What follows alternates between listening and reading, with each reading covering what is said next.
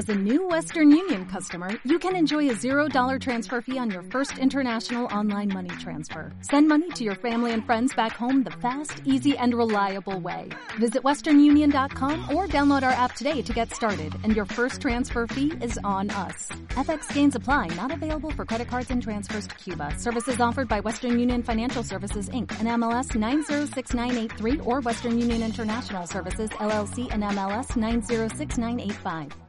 Herrera en Cope. Cope Elche. Estar informado.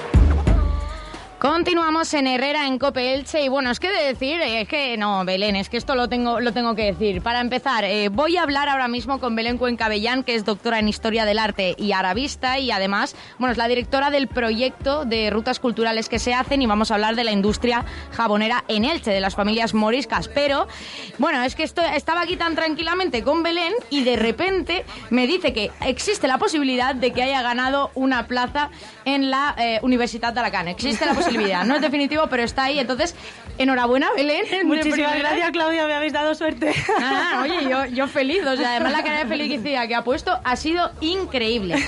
Entonces, pues bueno, vamos a hablar de, de ese proyecto cultural de Dunia, Dunia Jania Patrimonio. ¿Lo he dicho bien? Estupendamente. Perfecto. Pues bueno, cuéntanos un poquito, ¿qué es este proyecto? Bueno, Claudia, pues muchísimas gracias por invitarme, solo primero.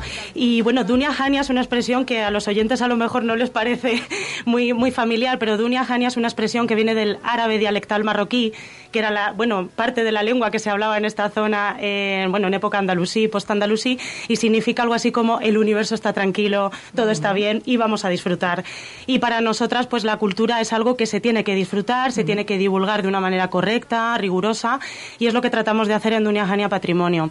Entendemos que el pasado andalusí, que es ese pasado en el que la península ibérica fue árabe, eh, bueno, pues es muy, muy conocido en Andalucía, pero concretamente la comunidad valenciana tiene muchísimo patrimonio de aquella época que está olvidado, pero entre otras cosas porque no es un patrimonio monumental, sino que es un patrimonio rural o menos conocido. Y de eso, pues tratamos de, de, de desvelarlo un poquito. Además, eh, en esta zona, ya te digo, tenemos un, un inmenso contenido de, de patrimonio andalusí, en, bueno, en la, en la, provincia, en nuestro municipio, por todas partes. Sí, además Elche es una de las ciudades más eh, que más rezuma al andaluz por todas partes, porque bueno, tenéis el edificio más antiguo de la ciudad, que es la Torre de la Calahorra, uh -huh. que fue levantada por, por los almohades, con la capital en Sevilla. Y, y bueno, la Calahorra es un, eh, es un, un una arquitectura por la que pasamos delante todos los días, los que vivimos en la ciudad de Elche. Y es de época islámica. Uh -huh. sí. Así que bueno, eh, yo he de decir que este, bueno, vuestros proyectos los encontré, pues eso, como te he comentado antes, eh, por el tema de las redes sociales, que para algunas cosas son una maravilla. Entonces, eh, bueno, estaba yo por ahí tranquilamente navegando y vi un proyecto que me encantó, que es una ruta cultural de la industria jabonera en Elche. Cuéntame, porque bueno, increíble. bueno, esta ruta se nos, se nos ocurrió a la luz de una charla de nuestro queridísimo compañero Josué Cerdán de Elche Singular, que lleva muchos años haciendo rutas en, en Elche y también está incorporando toda esa parte de patrimonio islámico ilicitano a sus rutas, con lo cual eh, también os invito a que visite, eh, bueno, uh -huh. contactéis con él y hagáis las rutas con Josué. Bueno, la, la, industria del jabón en Elche fue muy importante hasta, hasta hace no tanto. Fue, bueno, eh, él contará en esta ruta cómo va decayendo esa industria, pero vamos a hablar de por qué uh -huh. es importante. Y bueno, en época andalusí, sabéis que se, se generaron eh, los sistemas de huerto de palmeras en uh -huh. Elche. Los huertos de palmeras no solamente era el cultivo de palmera datilera y todo el sistema de acequia, sino que también lo importante era lo que se cultivaba en el uh -huh. centro de esos huertos. Y uno de los principales árboles o de los principales frutales era el olivo. Alicante, Elche, Cartagena, todo el levante peninsular era eh, codiciada por los soberanos de la cordón Córdoba Califal, por los eh, reyes taifas, porque era la puerta del Mediterráneo. Tiene un clima muy similar al clima mediterráneo que se tiene en Oriente, en Siria-Palestina, ¿no? en esa zona. Entonces, el cultivo del olivo era esencial, también de la vid. los geógrafos árabes tienen textos muy bonitos que dicen que Alicante y la zona de Elche eran las que exportaban aceite y vino al Mediterráneo. Entonces, fijaros, un contexto musulmán, un contexto andalusí que exportaba vino. es decir, ¿no? parece, parece raro. Entonces, claro, el aceite no solamente se utilizaba para el consumo, sino también para generar otros productos. Y Elche fue la Marsella de, la época.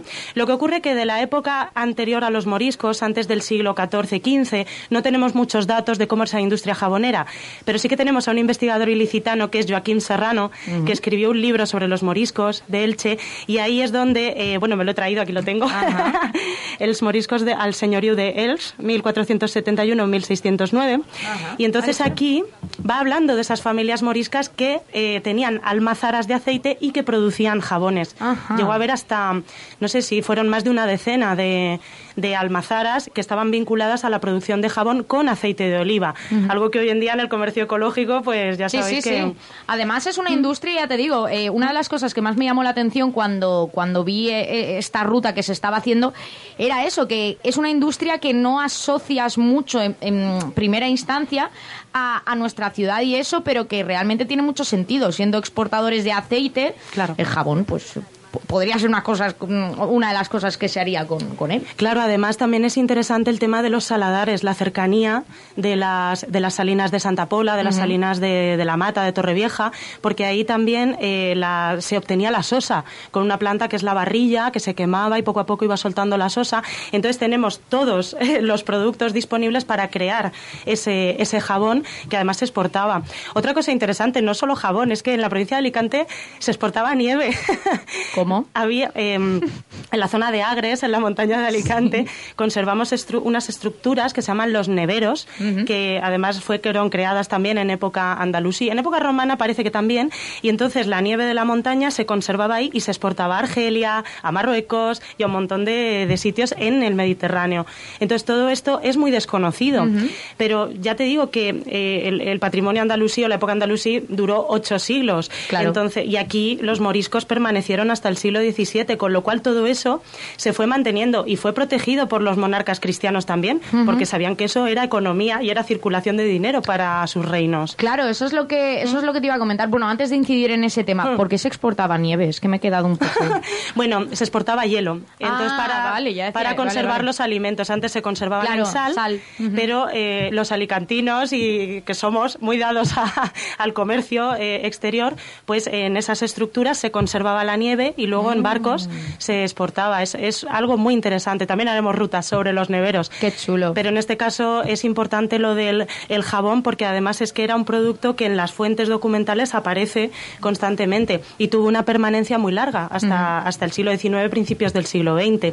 Y es todo lo que vamos a tratar en la, en la ruta. Eso fue algo eh, iniciado por familias ilicitanas andalusíes, moriscas ilicitanas y después pues por, por comerciantes de la, de la zona. Además, algo que lo que sí que comentabas anteriormente, muy bien conservado, porque a pesar de que, bueno, cuando em, ya eh, eh, los musulmanes no ya, ya no estaban, pues los monarcas cristianos, como tú me han dicho, hmm. pues eh, lo conservaban mucho por el tema del hmm. negocio, pero yo también por el tema de, la riqueza cultural ¿no? que aportaba. Efectivamente. Es que estamos muy acostumbrados a, dividir la historia en, como en departamentos estancos, pero la realidad no es esta. Nosotras también a lo que nos dedicamos un poco en Jania Patrimonio es a divulgar la investigación universitaria y sabemos perfectamente que ni los musulmanes destruían iglesias ni los cristianos destruían mezquitas. Son procesos de transformación de la, de la población y es lo que queremos también eh, decirle a los oyentes, que intentamos quitar un poco esos tópicos ¿no? Eh, religiosos y ver que la, la, historia la hace la gente, pero la gente del día a día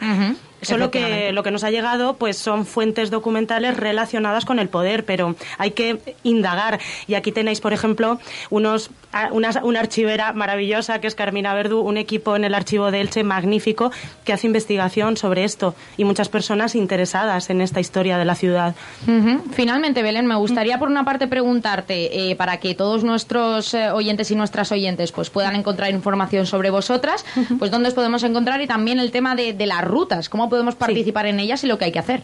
Bueno, para contactar, tenemos una página de Facebook eh, que se llama Belén Duniajania. He tenido que ponerle ese nombre porque no me dejaba ponerle otro. Estamos creando ahora la, la página web y luego también en Instagram, Duniajania Patrimonio arroba Duniajania Patrimonio, también estamos en Twitter y nuestro correo electrónico es dhpatrimonio arroba gmail.com. Eh, a partir de ahí ya os podremos dar nuestro número de teléfono para la reserva de rutas y bueno, nos podéis encontrar por, por todos estos medios, estas redes sociales y bueno, encantadísimas.